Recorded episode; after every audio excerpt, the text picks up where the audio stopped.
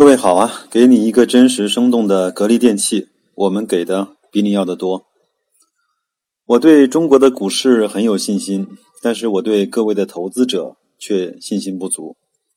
先给大家分享一组数据啊，呃，前两天呢，成交额两市呢，大概在两千一百多亿，那两千只股票的市值啊，在五十亿以下。那破净的股票总数呢，占总体上市公司的百分之七。那出现了有的股票一天的成交额只有百十来万的情况，就连打新股啊，参与的账户数也只有一千两百万到一千三百万左右。那再给大家分享一些现象啊，前两天啊，一位朋友给我发来了一幅格力的走势图，知道我是格力的忠实股东啊，他告诉我啊。哥们儿啊，你要当心啊！格力的下半就格力的半年线被下穿了啊！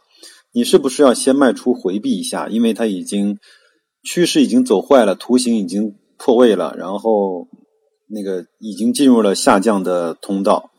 那在雪球呢，也有更多的朋友表示了打光了最后一颗子弹，躺下装死，甚至是有点绝望。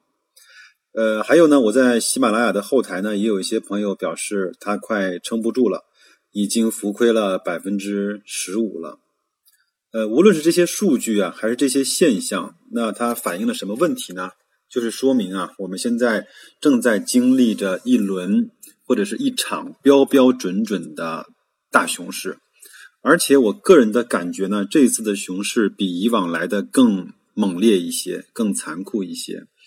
当我们只有一千七百多只上市公司的时候，两千亿的成交额，和现在有三千五百只上市公司的时候，两千亿的交成交额，那是不能够同日而语的。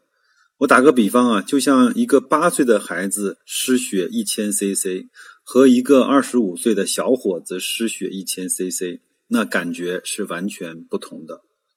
如果不是两桶油啊和宇宙第一大行在强力的支撑大盘，我认为大盘其实已经早已早已经破了两千五百点的位置了。那两千五百点意味着什么呢？意味着我们从五幺七八下来已经被腰斩，意味着我们损失了将近二十五万亿的市值。二十五万亿是什么概念？二十五万亿意味着我们一年将近三分之一的 GDP。那再来看一看我们的内忧外患啊，那房价呢锁住了大部分的流动资金，让每个人每个家庭都承受了极大的杠杆。那同时呢，也抑制了很多人的消费欲望。啊，中美的贸易战啊，让我们的经济啊疑云密布，再加上股市的不断下跌，把我们最后一丝的希望也几乎消磨殆尽。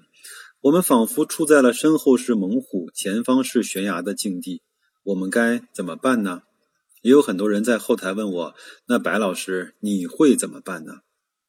我的做法呢是，首先告诉自己啊，这是一次对我来说投资上的蜕变。虽然二零一五年的股灾经历过一次，但这一次对我来说仍旧是一次化茧成蝶的机会。现在缺的未必是资金，未必是技术，我们缺的是美林大势有静气的心态和魄力。那如果各位愿意的话呢，请出门右转，翻看一下我在前面的一期节目，讲的是有两个理论，其中有个理论呢叫斯托克尔斯托克戴尔悖论。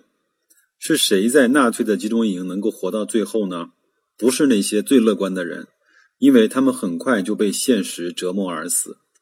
更不是那些悲观的人，因为他们对生活、对生存失去了希望，很快就会郁郁而终。活到最后的，能够走出集中营的，是那些心里保留着希望，同时又能够面对最残酷的现实的那群人。每天既能够面对苟且的生活，心里面又无时无刻不装着诗和远方。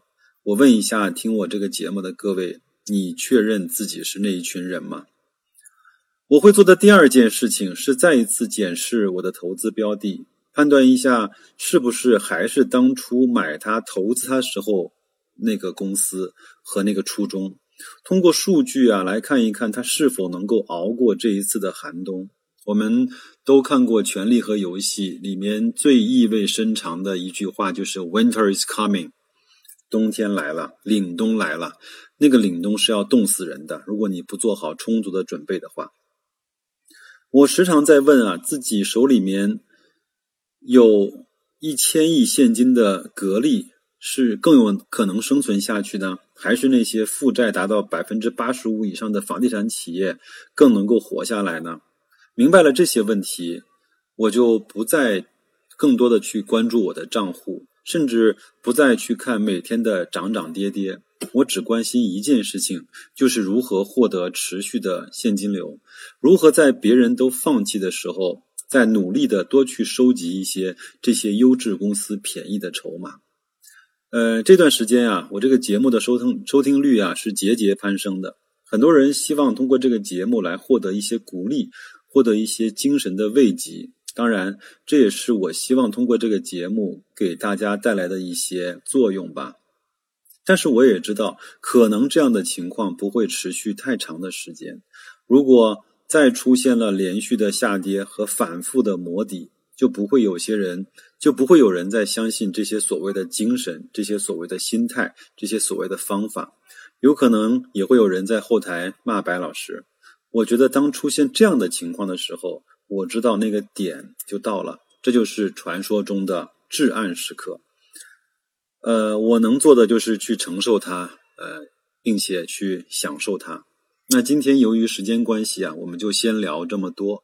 再见，祝各位投资愉快。那周末呢，我把后台非常多的朋友给我的留言、给我的探讨和和有对一些评论，我们做成听友的互动，在周末我再放出来。